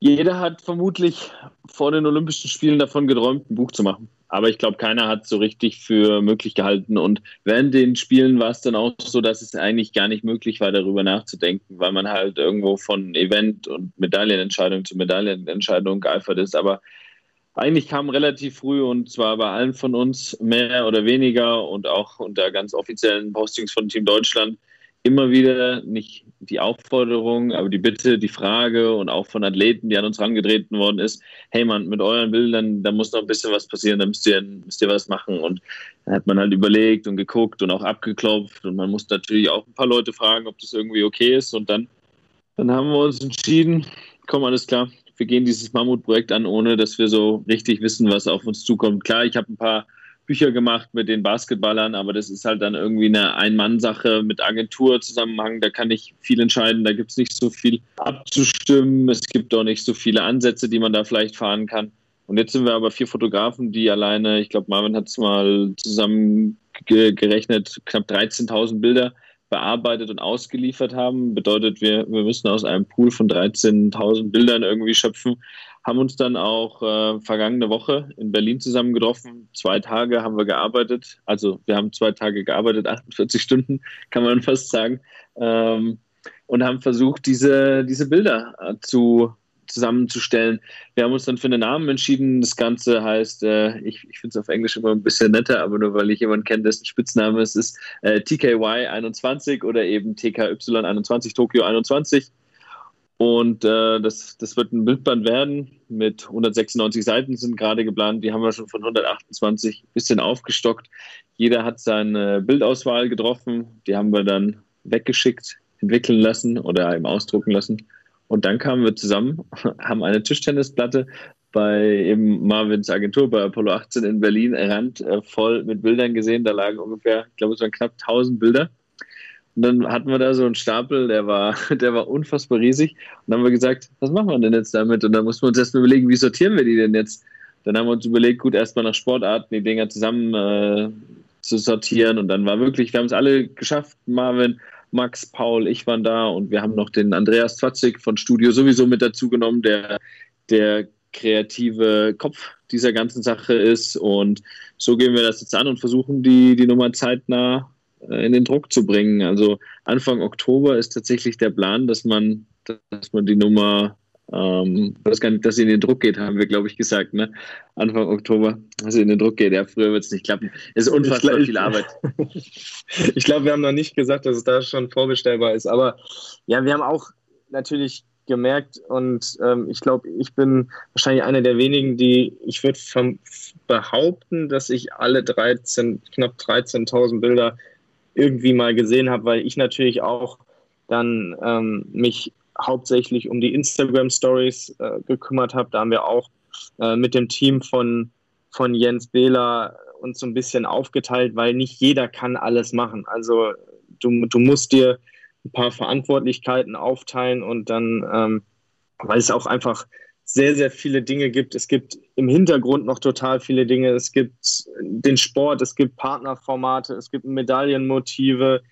Ähm, Und all das muss irgendwie zusammengebracht werden. Und dann habe ich, wie dann auch schon in Pyeongchang, so ein bisschen die Verantwortung für Instagram übernommen. Und dann ist auch die Frage, wie, welche Bilder nimmst du? Und du kannst, du könntest über jede, jedes Event, äh, gerade gra da, wo dann auch ähm, Philipp und Max nah vor Ort waren, du kannst die, ähm, die, das Weitsprunggold, das kannst du in 50 Bildern erzählen. Und ähm, es gab diesen einen Moment in, in Pyeongchang, ähm, wo wir das wirklich gemacht haben, wo wir, ähm, da bin ich im Bus zurück vom Eishockey-Halbfinale gefahren und habe Jens damals eine, eine WhatsApp geschrieben und gesagt, ich pack das jetzt nicht mehr. Ich pack jetzt, ich pack diese Auswahl nicht mehr. Ich, ich baller die Sachen jetzt online und das ist der größte Eishockey-Moment, den es bisher gab. Und wenn da jetzt jemand ein Problem damit hat, jetzt 60 Bilder in der Story zu sehen, dann muss er die, dann muss er zur nächsten Story weiter swipen. Aber vor der Herausforderung stehst du quasi jedes Mal, weil es kommt vom Weitsprung, kommen 60 geile Bilder, aber du weißt, ich habe Platz, in der Story habe ich Platz für sechs. Und dieses gleiche Thema war jetzt wieder bei, der, bei dem Buch. Und das ist natürlich die schöne Möglichkeit, in dem Buch werden, und das ist jetzt nicht nur eine, eine schöne, äh, schöne Werbung für das ganze Projekt, aber da werden natürlich Bilder drin sein, die man auf den Kanälen auch noch nicht gesehen hat. Nicht, weil wir die, den Kanälen vorenthalten haben, sondern weil in dem Moment kein, kein Platz war oder ein anderes Bild die Story besser in der Kürze, äh, in den Slot, den wir hatten, erzählt haben. Und ich glaube, das wird es auch nochmal so ein bisschen, noch ein bisschen ausmachen. Und natürlich, da muss ich nochmal ganz kurz einsteigen, auch gewisse Bilder auf Social Media einfach in dieser Größe nicht wirken. Und es wird geil sein, diese Bilder gedruckt. Das war jetzt schon geiler und da waren sie nur minimal größer. Das waren 9 mal 13 Abzüge ähm, war das schon geiler, die ein bisschen größer zu sehen. Aber wenn du mal so ein Bild hast, was du dann trotzdem gesagt hast, okay, ist geiler, wir können es nicht zeigen, weil es nicht passt oder weil es auch einfach in der Größe nicht funktioniert und jetzt mal komplett über zwei Doppelseiten aufgezogen siehst, ist wirklich geil. Also es ist auch nochmal, muss man ganz anders, ganz ehrlich sagen, eine ganz andere Angelegenheit, diese Geschichte zu erzählen, nochmal zu erleben und wahrzunehmen. Ich glaube, das ist echt eine schöne Nummer. Ich habe ein gutes Gefühl und vor Ort war es geil. Kein, wir haben uns gepusht und wie du schon gesagt hast, Kill Your Darlings. Wir mussten Lieblingsbilder von anderen Fotografen, musste man sagen, ich finde, das passt nicht hier rein, das erzählt keine Geschichte. Paul wusste aber, dass, dass sie da was Unfassbares erlebt hat, aber die anderen, die nicht dabei waren, die, die, die haben das nicht, nicht gespürt. Und da mit einem, und das ist immer wieder Thema Respekt, irgendwie nach 18 Stunden, nee, 18 Stunden waren es nicht, aber halt wirklich nach 16 Stunden irgendwie da abends zusammenzusitzen und noch zu sagen, hey, das funktioniert so nicht, das muss raus und man sich trotzdem nicht an die Gurgel geht oder irgendwie angepisst sich zurückzieht und sagt, ja gut, dann mach das Ding noch und mach dein Ding. War echt, hat man wieder gesehen, man, das Viererteam ist einfach eine gigantische Truppe tky21.de, da gibt es eine Newsletter-Funktion. Also für alle, die, die jetzt Bock bekommen haben auf das Buch, ähm, und ich hoffe, das werden alle sein, die den Podcast hier hören, äh, da könnt ihr euch eintragen. Der erste ähm, Eintrag ist schon raus, glaube ich, äh, gekommen und äh, abonniert den und dann werdet ihr weiter auf dem Laufenden gehalten. Ähm, zwei Fragen äh, diesbezüglich. Lieblingsfoto kam mir jetzt schon ein paar Mal zu sprechen. Und wenn man über 13.000 Fotos spricht, die ähm, bearbeitet und veröffentlicht wurden oder zur Veröffentlichung gereicht wurden, ist die Frage natürlich unheimlich schwer. Aber gibt es bei euch beiden jetzt mal so diesen einen Shot, wo ihr sagt, wow, das ist der Banger, den ich während Olympia gemacht habe? Erste Frage. Und zweite Frage, äh, von Philipp weiß ich das auf jeden Fall und von Paul auch, ähm, dass sie super gern auch analog fotografieren. Was ist mit den Fotos eigentlich? Also den einen Shot, den gibt es bei mir tatsächlich. Ich glaube, ähm, meine Rolle war ja nochmal nochmal minimal anders, weil ich meine Zeit, die ich auch hatte, auch ein Stück weit eben zwischen der Distribution, das klingt so, äh, so sachlich, aber quasi der Ausspielung der ganzen Inhalte und dem selber Content produzieren natürlich auch aufgeteilt habe. Und um das effizient zu machen, hilft es nicht immer irgendwie eine wackelige WLAN-Verbindung im Olympiastadion zu haben, ähm, wenn Paul 200 Bilder vom Basketball schickt. Ähm, dann macht man das halt im Dorf, weil auch im Dorf, es kommen ständig Leute mit, also ständig ist vielleicht auch ein bisschen übertrieben, es kommen oft Leute mit Medaillen zurück und dann möchte da natürlich jemand äh, sein, weil du natürlich auch nicht möchtest, dass 18 Medaillengewinner einen Empfang dokumentiert bekommen haben und äh, derjenige nicht. Das war schon schwer genug mit den Sportarten wie äh, Bahnradfahren, die ihr eigenes Außenquartier hatten, ähm, die auch äh, entsprechend mit einzubinden und super schön, als sie uns im Dorf besucht haben. Ähm, du hast gefragt, den einen Schat, der ist sicherlich bei mir das Bild von Zverev äh, in der Kabine nach dem Halbfinale gegen Djokovic. Also das ist der Moment und dafür liebe ich Fotos, weil kein Video hätte in dem Moment das irgendwie so zusammenfassen können. Also ich habe es mir dann auch ähm, oft nochmal angeguckt. Wir haben es auch gar nicht direkt veröffentlicht auf den Team Deutschland Kanälen, weil das so auch so ein Moment war, äh, wo und das macht ja Olympia aus. Ähm, du im Bus danach sitzt und dich mit dem Sportler unterhältst. Ne, also das ist ja dann auch nicht, okay, jetzt geht man getrennte Wege und das war so, okay, jetzt, jetzt kommt halt noch das Finale und das ist jetzt noch nicht die Zeit, dass, der, der, dass diese Reise ist noch nicht, nicht zu Ende und jetzt wird sich erstmal noch auf den, auf den Sport fokussiert, denn wir kennen ja auch alle äh, Boulevard und wir wollten natürlich auch nicht, dass es da heißt, okay, jetzt, äh, jetzt macht man da schon irgendwie so das erste Shooting, sondern es war einfach schön bei einem, bei einem sehr intimen Moment, irgendwie dabei zu sein. Es war ein unglaublich krasses Spiel. Das habe ich mir dann nachts nochmal in voller Länge angeschaut, als wir die ganzen Inhalte dann äh, publiziert haben. Und dann da nochmal zu sehen, der liest gerade so die Nachrichten, die ihn erreicht haben von Leuten, die ihm äh, geschrieben haben, das war schon, ähm, schon sehr besonders. Also das war, das war mein Moment. Mein Moment äh, ist gar nicht so schwer, äh, gar nicht so leicht runterzubrechen oder den zu finden, weil es tatsächlich sehr, sehr viele schöne Momente waren, mit sicherlich oder mit Sicherheit. Ich habe früher auch Tennis gespielt, war auch für mich die Goldmedaille von Zverev was, was ganz Besonderes und da sehr, sehr gut zu stehen und äh, zu hoffen, dass ich ihn irgendwie durch diesen Stuhl durchfotografieren kann, wie er da auf die Knie fällt. Das war für mich besonders, weil ich es versucht habe zu antizipieren und dass es geklappt hat. Am meisten Feedback habe ich, glaube ich, von außen auf dieses Foto vom 7-Meter-Sprung von Mihambo bekommen. So ein weitwinkliger Schuss. Ähm, Im Vordergrund sitzt jemand. Einer dieser Rechen liegt im Vordergrund, äh, wo viele Leute geschrieben haben, wie, wie, kannst du die Eier haben, bei sowas äh, so einen weitwinkligen Schuss zu machen und keinen Schuss auf sicher zu machen? Und man darf nicht vergessen, im Finale hat sie einmal übertreten, einmal ausgelaufen und es war der, dieser letzte eine Moment, aber ja, ich habe da gar nicht so sehr drüber nachgedacht. Ich habe an ein gutes Foto gedacht und nicht an irgendeinen Sicherheitsschuss und sowas. Und ähm, ein Schuss abseits vom Sport, der geht so ein bisschen mehr in die Richtung von dem, was Marvin erzählt hat, war sicherlich, als äh, wir Silber bei den Damen beim Diskus gewonnen haben. Christine Pudenz, die war ganz oben am Stadion, habe ich die noch kurz ähm, getroffen und habe sie mit einer Fahne äh, fotografiert.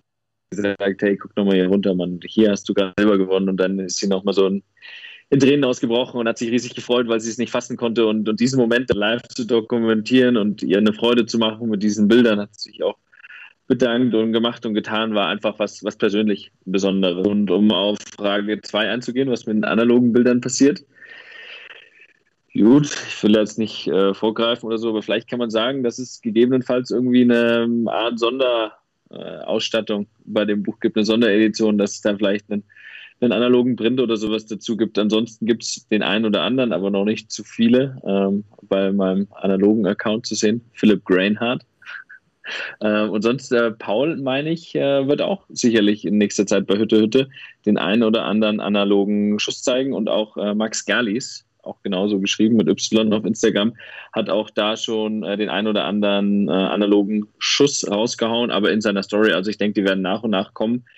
Man ist da aber, und möchte ich noch ganz kurz sagen, in einem ganz schwierigen Zwiespalt, weil die Bilder was sehr Besonderes sind, aber natürlich mit der Zeit, wo man sie nicht zeigt, auch ein bisschen an Aktualität und somit an Interesse und an Interesse verlieren.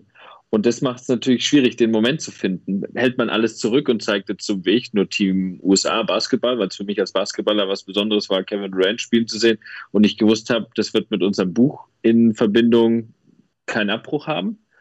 Oder sagt man, man hält jetzt all die besonderen analogen Schwarz-Weiß-Bilder so zurück, um eins davon dann vielleicht als Print- und Sonderedition rauszuhauen. Also ist ganz, ganz schwierig, ist noch keine finale Entscheidung getroffen und auch nur kleiner Teaser, eine kleine Vermutung, was gegebenenfalls damit passieren könnte. Jetzt dürfen wir natürlich zwei nicht vergessen. Also ich sage jetzt einfach mal, was meine Lieblingsbilder von Paul und Max sind, ähm, damit wir das auch haben. Ähm, ich fand von Max das, das krasseste Bild war die Bronzemedaille. Also ist meine persönliche Meinung, ne? das spreche, kann ja jetzt schwer für Max sprechen, haben wir nicht abgestimmt.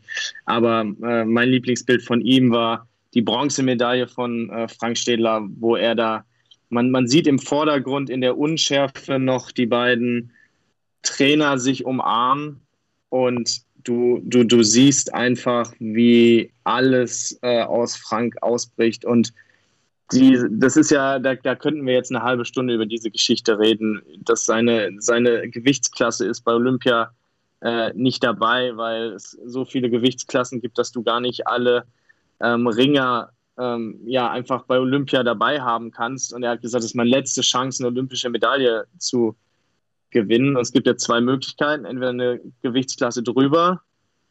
Äh, ich glaube, das ist jetzt ohne Ringer-Experte zu sein äh, gar nicht möglich, weil du dann auf einmal da mit Leuten mit einer ganz anderen Statur äh, konkurrierst oder halt eine Gewichtsklasse drunter. Und das heißt richtig krass, ähm, richtig krass Gewicht managen. Und das ist, das ist wirklich überhaupt kein Spaß. Und nicht im Vorfeld, nicht am Abend davor. Man schläft die Nacht äh, ultra schlecht, weil die letzten Kilo, das ist einfach nur noch Flüssigkeit aus dem Körper holen. Und in dem Moment bricht alles aus ihm raus. Das ist, ich glaube, wir werden nicht zu, ich verrate nicht zu viel, doch ein kleiner Teaser ähm, zum Buch. Es gibt ein Zitat, wo er sagt, äh, ich, ich, ich, ich kann nicht mehr, mein Körper macht nicht mehr mit, aber das war der eine Moment, das war alles, wofür ich jemals geträumt habe. Und ich kriege, ich, ich zitiere das und ich kriege instant Gänsehaut. Und das, sind, das ist so ein Moment, wo du alles gesehen hast. In diesem einen Bild steckt alles, da stecken fünf Jahre, wahrscheinlich stecken da sogar 15, 25 Jahre, ich weiß gar nicht, seit wann er diesen Sport macht, stecken in diesem einen Bild. Und damit kann er alles, das kann, alles kannst du daran erzählen. An diesem einen Bild, du siehst die Trainer, was die auch, was sie mit ihm mitmachen mussten ähm, was er investiert hat, unfassbar. Und da möchte ich noch ähm, Paul, also mein Lieblingsbild von Paul, auch das nicht abgesprochen. Ich habe einfach überlegt, was mir als allererstes in den Kopf gekommen ist. Und da sind wir jetzt ausnahmsweise gar nicht bei einem dieser Jubelmomente, sondern wir sind beim Hockey. Die Männer scheiden überraschend aus. Ich meine, es war Indien. Ähm, und es ist, es ist eine Plane, die das Bild eigentlich in der Mitte teilt. Das ist ein Querformat. Vorne sitzt ein, ein Inder, der lacht oder ein Gewinner und äh, in, in Licht und in der Sonne und ist halt hell und genau hinten im Hintergrund, da sitzt der, sitzen zwei, zwei deutsche Hockeyspieler traurig äh, auf dem Boden und äh, siehst du richtig dieses Bild, geil getrennt vorne der Gewinner, hinten der Le Verlierer, auch ne, rechts es nach vorne, Sonne von dieser Plane oder was da, was da dieses Bild unter Teil getrennt. Großartiger Schuss, den ich da vermutlich nie wieder vergessen werde. Und das ist Hammer, weil ich hätte genau das gleiche Bild ausgewählt. Also ich glaube, da können wir gar nicht so falsch liegen jetzt, weil äh, wenn ich das jetzt, wenn du nicht gewunken hättest, hätte ich nämlich auch noch äh, mein Lieblingsbild von Paul direkt erzählt und es wäre genau der gleiche Schuss gewesen. Und ich glaube, ähm, der, der, der kommt gedruckt in der Größe. Ich bin mir nicht hundertprozentig sicher, aber ich glaube, er ist, war gar nicht auf Team Deutschland, weil es ist ein super querformatiges Bild, was du aber auch nicht auseinanderrupfen möchtest, indem du jetzt äh, irgendwie das Bild auf zwei quadratische Bilder äh, in ein Karussell zusammenpackst. Das Bild hat total viel Kraft, aber nicht, wenn du es auseinanderreißt. Und manchmal ihr kennt es auch, für eine Social Media Distribution. Manchmal musst du Bilder auseinanderreißen, manchmal musst du diesen einen Square-Ausschnitt von dem Sprung von Mihambo finden. Ähm, wir haben natürlich auch, äh, das dann gehört dann auch wieder zu uns, 99 Prozent, würde ich jetzt mal behaupten, vielleicht sind es auch ein paar weniger Prozent, aber der Sportfotos werden im Querformat geschossen. Wir haben natürlich bewusst auch viel hochkant geschossen, weil das einfach, weil wir auch Social Media First gedacht haben und nicht an das Agenturbild, an den Aufmacher, an das Bild, was man in das, in das, in das Sport, auf das Sportseiten-Layout, was man, ähm, soll überhaupt nicht respektlos klingen, aber was man schon seit 15 Jahren so setzt, weil das einfach sich erprobt hat, weil das Sinn ergibt, ähm, gedacht, sondern auch einfach dann Social First, also bei den Reportagen. Wir wussten, wir wollen viele Bilder in den, in den Stories verwenden. Und auch das ist eben diese andere Herangehensweise, die wir ja da gewählt haben. Das finde ich ein spannender Punkt. Da habe ich nämlich auch letztens noch drüber diskutiert. Diese, diese klassische Sportfotografie, die eben jahrelang auf eine bestimmte Art und Weise gemacht wurde und dann jetzt äh, zum Beispiel eure Bilder von Olympia. Hast du das Gefühl, dass sich da möglicherweise auch was tut, dass sich was bewegt, dass ähm, ja auch Zeitungen, Magazine eventuell die Blickrichtung ein bisschen ändern, mit der Zeit gehen, wenn man so will? Schwierig. Also um da kurz was dazu zu sagen, Viele Tageszeitungen haben, glaube ich, immer noch große Probleme, solche Sachen zu drucken, weil es natürlich auch, äh, dieses Bild hat eine ganz andere Funktion, eine ganz andere Mechanik, wie das funktioniert. Also wenn man sehr, sehr nah dran ist an Mihambos Sprung und einfach irgendwie zeigt, dass sie da in der Luft ist, dann siehst du auf Anhieb, aha, okay, wenn da drüber steht Gold, ist es ihr Sprung, den sie gewonnen hat. Wenn du jetzt aber noch den ganzen Krempel drumherum zeigst, dann sagt der typische Zeitungsleser, vor allem wenn du manchmal nicht dieses Bild riesig über eine halbe Seite machen kannst, wo es auch in klein funktionieren muss, ja, was soll ich denn mit dem ganzen Krempel darum herum? Mich interessiert es doch nicht, ob da links einer sitzt, ob da ein Besen ist oder was da drumherum noch passiert. Was ich sehen will, ist, wie die in der Luft sitzt. Und ähm, es kann schon sein, dass der ein oder andere sich das jetzt auf die Fahne schreibt und sich auch einfach versucht, ähm, im Social Media Bereich oder mit Magazinen. Das gibt es ja da ja aber auch schon, schon ganz, ganz lange. Schon in den 80ern gab es geile Typen, die geile andere äh, Fotografie im Sportbereich gemacht haben. Ähm, gibt. Aber so insgesamt glaube ich, dass diese Mechanik der klassischen Sportfotografie auch in der Zukunft weiterhin seine Berechtigung hat und funktionieren wird. Und eigentlich ähm, sehe ich da auch keinen Grund, warum es weggeht. Was wir machen, ist ja schon auch sehr nischig und es wird auch viele Leute geben, die sagen, oh, das gefällt mir überhaupt gar nicht. Und dann gibt es halt Leute, die lieben den Sport und das drumherum und auch noch die Fotografie und vielleicht haben die auch ein bisschen Bock auf Kultur und sagen, wow, das ist was anderes, großartig. Ja, ich glaube, das ist genau das, was Philipp sagt. Ne? Also es kommt ja auch immer darauf an, für was schießt du das Bild. Und unsere Mission war, wir schießen das Bild für die Kanäle von Team Deutschland. Und das ist dann eben nicht, in der, in der Tageszeitung ist dann der eine Moment der Jubelschrei oder die, die Goldmedaille in der Hand, erzählt ja die ganze Geschichte, weil die Meldung ist, XY hat die und die Medaille gewonnen mit einem Sprung auf sieben Metern. Und jetzt wird eine Goldmedaille nicht irgendwie in einer, ähm, in einer, in einer Spalte irgendwie behandelt, aber wir hatten natürlich äh, von Anfang an eine ganz andere Verwendung dafür im Hinterkopf und auch immer gesagt, wir wollen, wir wollen eine Geschichte erzählen. Und für die Geschichte brauchst du mehrere Bilder und die Bilder dürfen anders aussehen. Und in der, in der, in der Zeitung für online, oft, oft braucht es ja auch nur dieses eine Bild. Das eine Bild, was die ganze Geschichte in einem Foto erzählt. Und die ist dann oft reduziert auf das sportliche Ergebnis. Und dann wird natürlich nochmal im Text, wie war das denn? In welchem, in welchem Versuch hat sie das, äh, hat sie, hat sie äh, den, den, den Sprung gemacht?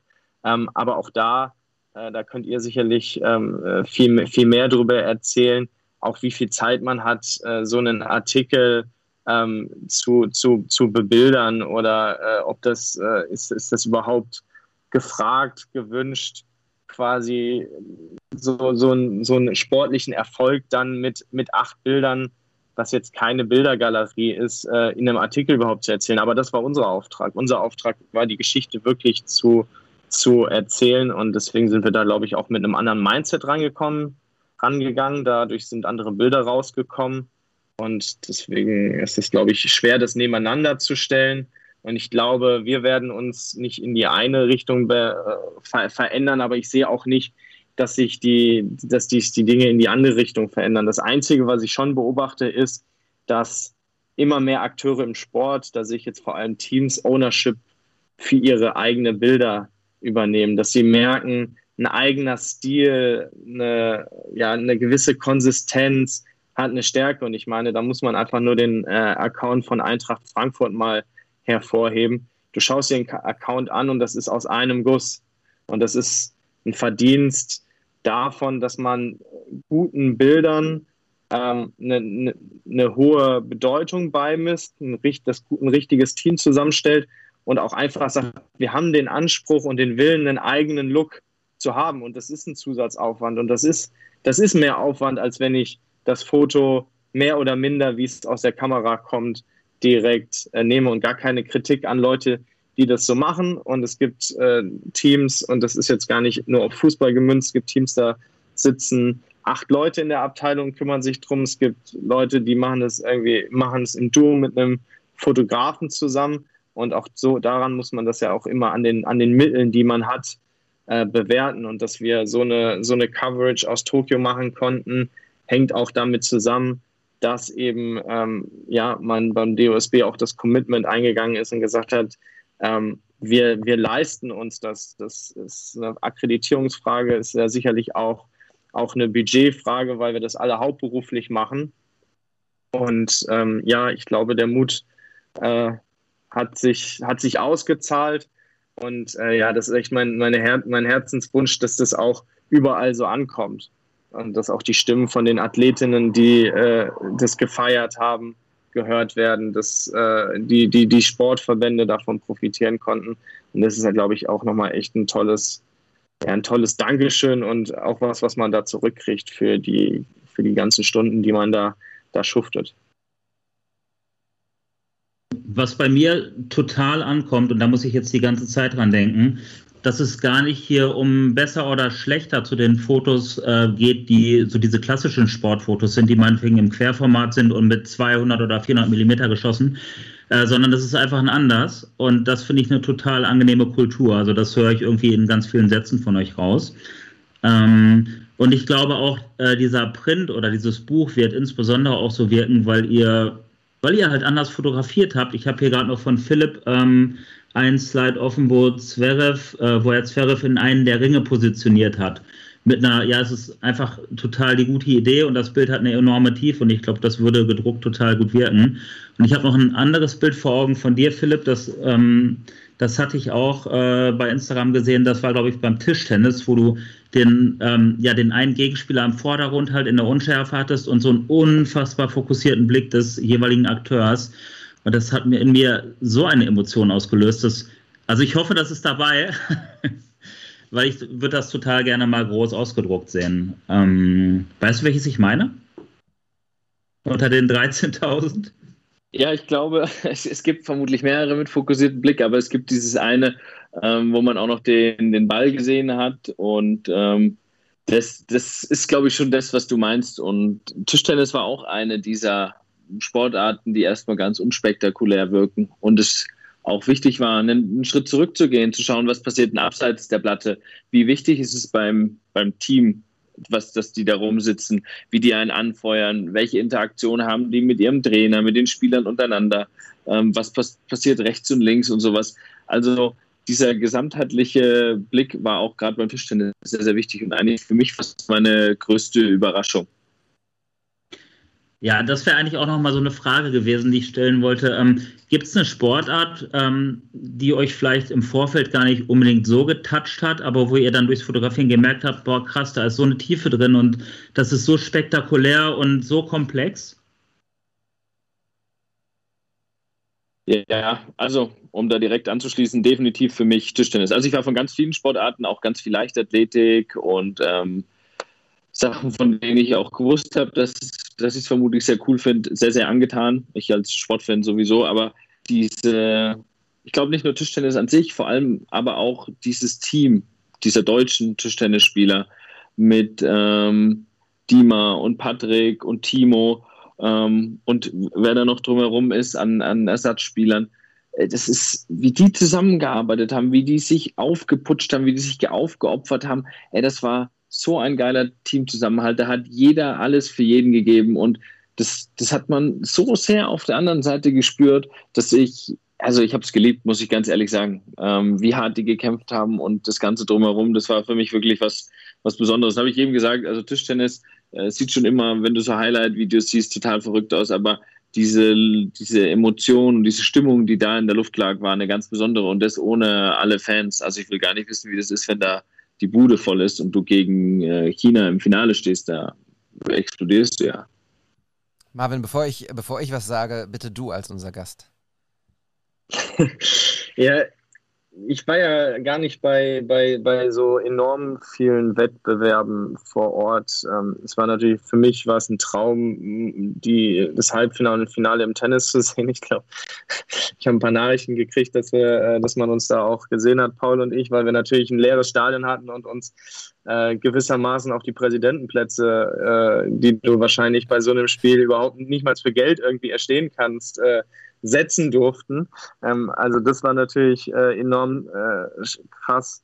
Ähm, und was für mich super eindrucksvoll in, äh, einfach geblieben ist, als der äh, leichte Doppelzweier zurückkam. Ich hatte, es, ich hatte es gar nicht so im Hinterkopf und habe hinterher erst gemerkt, äh, dass ich da auch, äh, dass ich auch nicht der Erste war, der mal auf die Idee gekommen ist, ähm, so die Hände zusammen mit der Medaille ähm, zu fotografieren aber das war so ein Moment, so eine Intuition, als ich, ich weiß gar nicht, ob, ob da jemand gewunken hat, aber ich habe diese, diese Hände gesehen und habe gedacht, ey, die erzählen ja, was du für diese Medaille tun musstest. Und wir haben uns dann äh, danach noch ein bisschen unterhalten und gesagt, ach, die Hände sehen eigentlich ganz, ganz, ganz prima aus. Du musst die mal im Winter sehen, wenn wir da irgendwie in den Wettkampf starten. Da sind die wirklich, die sind wirklich blutig und das ist jetzt, die sind jetzt ein bisschen vernarbt, ein bisschen Hornhaut, du siehst den einen oder anderen Kapselriss, aber es ist alles cool. Und für mich war das so, ey, wirklich, diese Medaille ist wirklich auf den Spuren von hartem Training, von immer weiter und weiter, so wirklich so gebettet. Ähm, und das war, äh, das, das, das hat mich dann in dem Moment, in dem Moment habe ich da einfach so draufgehalten und gesagt, hier kannst du die mal so, so halten. Ähm, Paul, Paul hat es dann äh, auch nochmal fotografiert und viel besser fotografiert. Bei mir war das so ein intuitiver Gedanke und er hat es richtig schön ausgerichtet. Und das ist so genau das, wo du dann denkst, ach guck mal, und hier noch geiler die, die Ringe auf dem, auf dem Bändel von der Medaille hingelegt.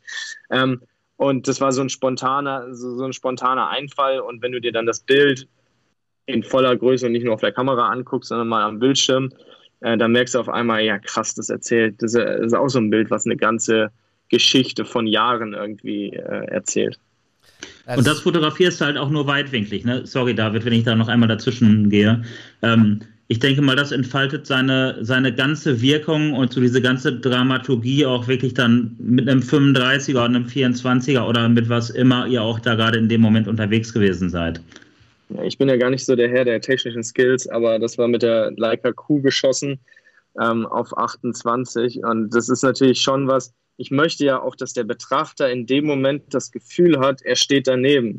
Auch er hätte, das ist quasi mein Blick, mein Blick durch die Kamera, aber auch so ein bisschen dieses Gefühl, und das liebe ich halt äh, an der Kuh, dieses Gefühl, auch ich, ich kann mich so ein bisschen in den Moment reinversetzen. Es ist so ein bisschen, als wenn ich selber durch meine Augen angeschaut hätte. Und das ist, glaube ich, das, was dann auch, auch bewegt.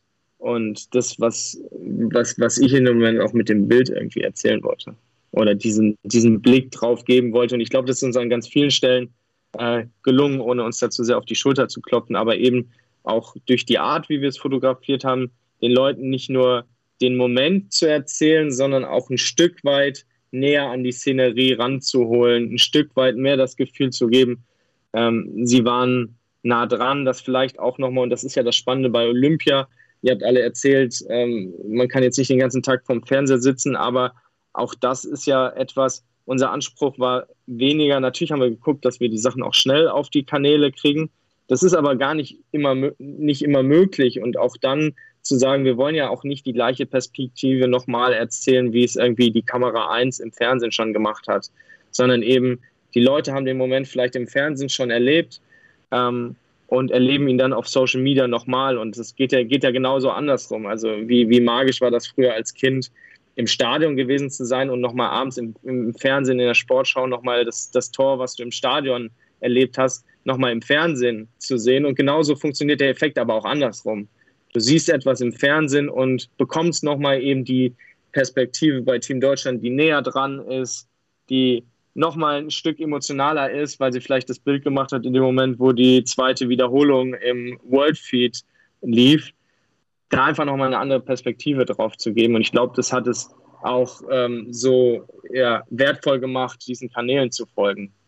Ja, absolut. Also Ähm, das ist im Prinzip ja auch genau der, der, der Ansatz, den, den wir hier in unserem Podcast immer haben. Diese Geschichten hinter den Bildern, diese Perspektive, diese Nähe, ähm, all das, was dahinter steht. Und ähm, deshalb sind wir ganz glücklich, dass ihr hier seid. Und ähm, ich freue mich, ich habe vorhin den Satz in meinem Kopf formuliert, äh, ich bin so neidisch auf, auf das, was ihr alles erlebt habt. Aber das ist der, genau der falsche Ansatz, denn ähm, ich freue mich so sehr über das, was ihr da alles erlebt äh, habt und was ihr alles für unterschiedliche Sportarten äh, sehen und begleiten durftet.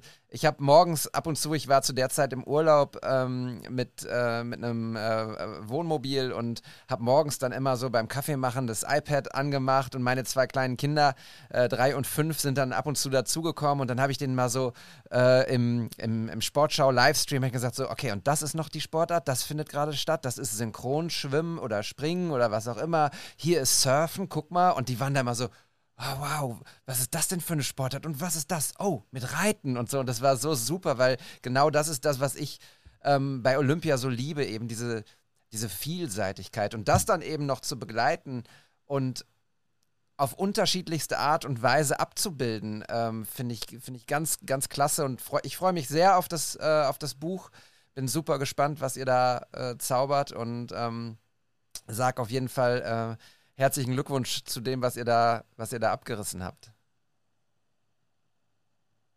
Darf ich noch eine Abschlussfrage stellen?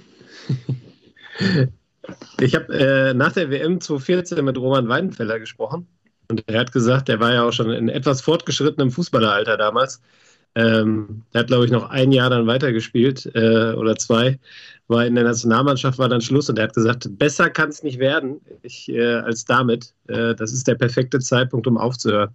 Wie geht's denn euch beiden? Habt ihr Lust auf weitere Olympische Spiele oder sagt ihr, das war schon der Gipfel, den wir da erklommen haben? Jetzt muss ich mir ein anderes Ziel setzen und keine Ahnung was fotografieren, den äh, G20-Gipfel den nächsten oder so.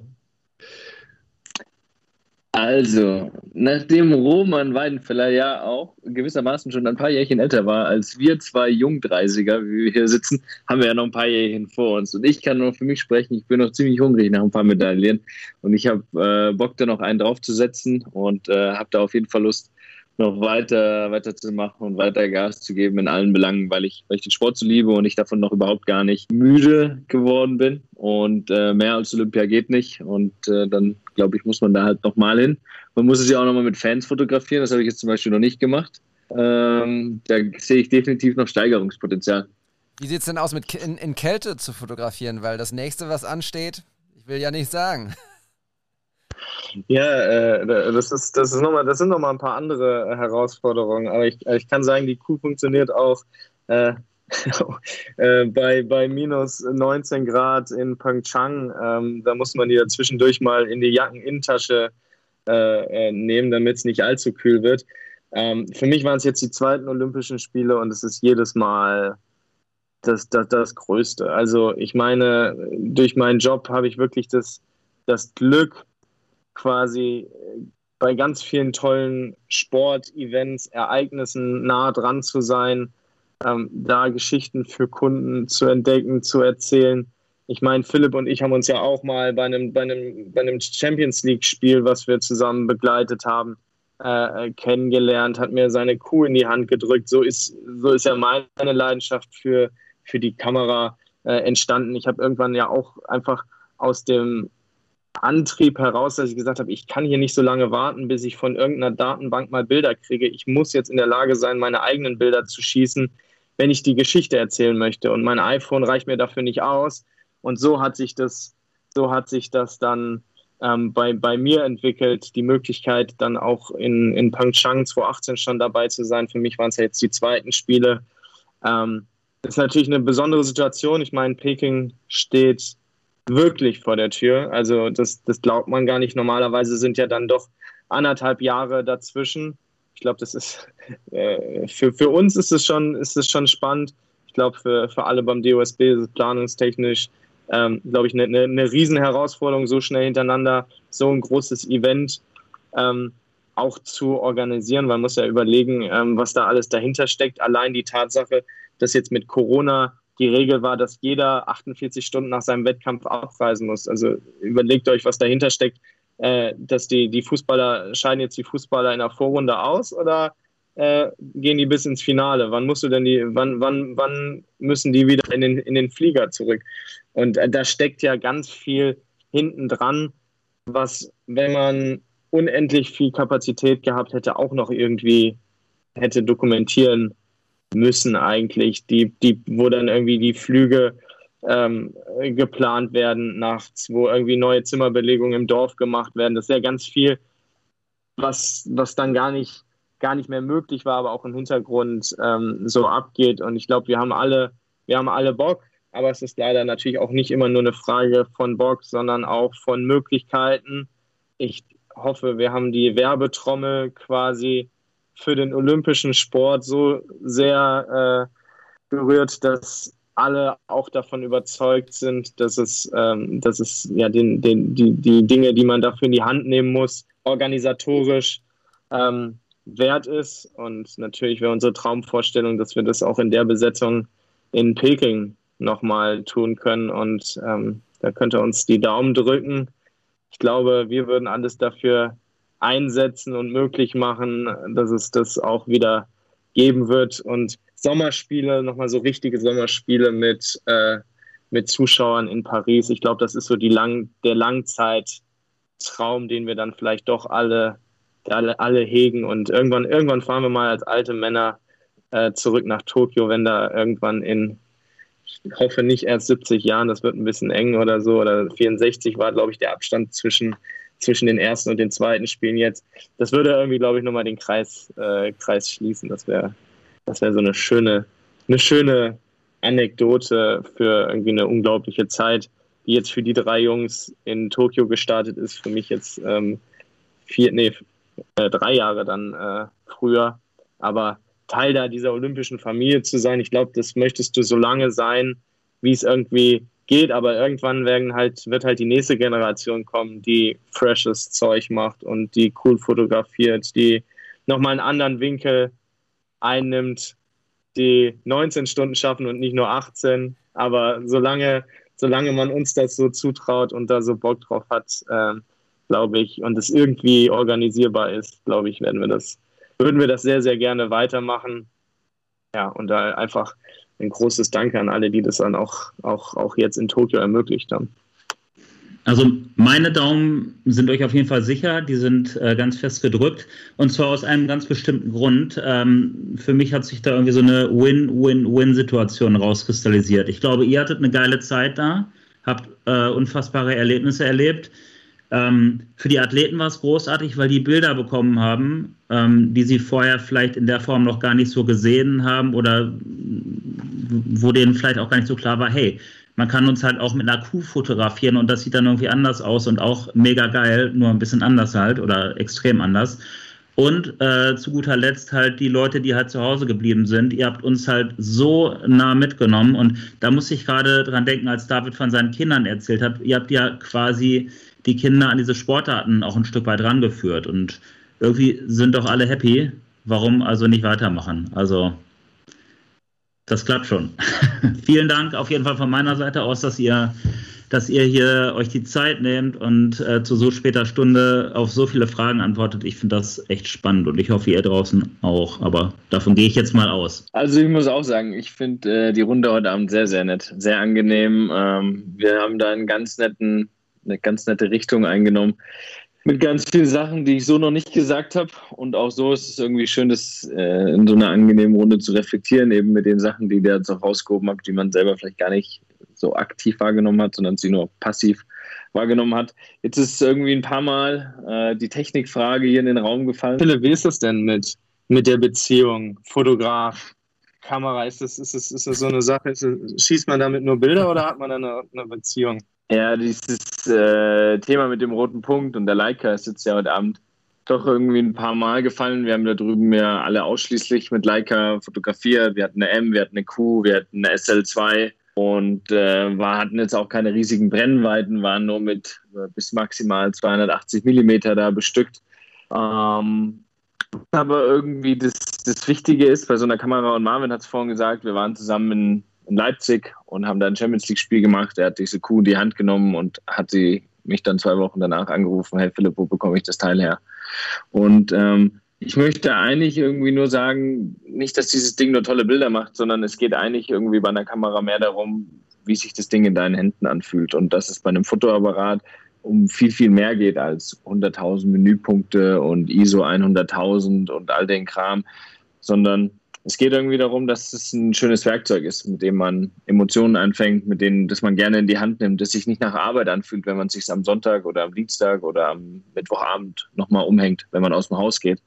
Weil ähm, warum ich so gern fotografiere, ist, weil ich das so sehr liebe. Und ich glaube, mit einer mit einem anderen Fabrikat, das deutlich größer ist und lauter ist und viel mehr einzustellen hat, wäre ich nicht dieser Fotograf und wir hätten, glaube ich, auch nicht diese Arbeit vor Ort leisten können, wenn wir uns so viel mehr mit Objektiven, mit Einstellungen und, und all dem Kram ähm, auseinandergesetzt hätten. Die Dinger können verdammt viel ab und du stellst halt deine Belichtung ein und die Verschlusszeit hier, also ISO und ähm, Weißabgleich und dann fotografierst du. Nicht viele Knöpfe und du hast nichts im Kopf, außer zu, zu fotografieren und wenn, wenn man jemanden sagt, der darüber fährt, dass 50 Prozent oder vielleicht 40 Prozent der Bilder, die ich gemacht habe, mit einem 28 Millimeter sind, so wie die Kuh halt ist, dass die Optik angebohrt, die kannst du auch nicht abschrauben, kannst halt wegsägen, aber dann hat sich das auch erübrigt.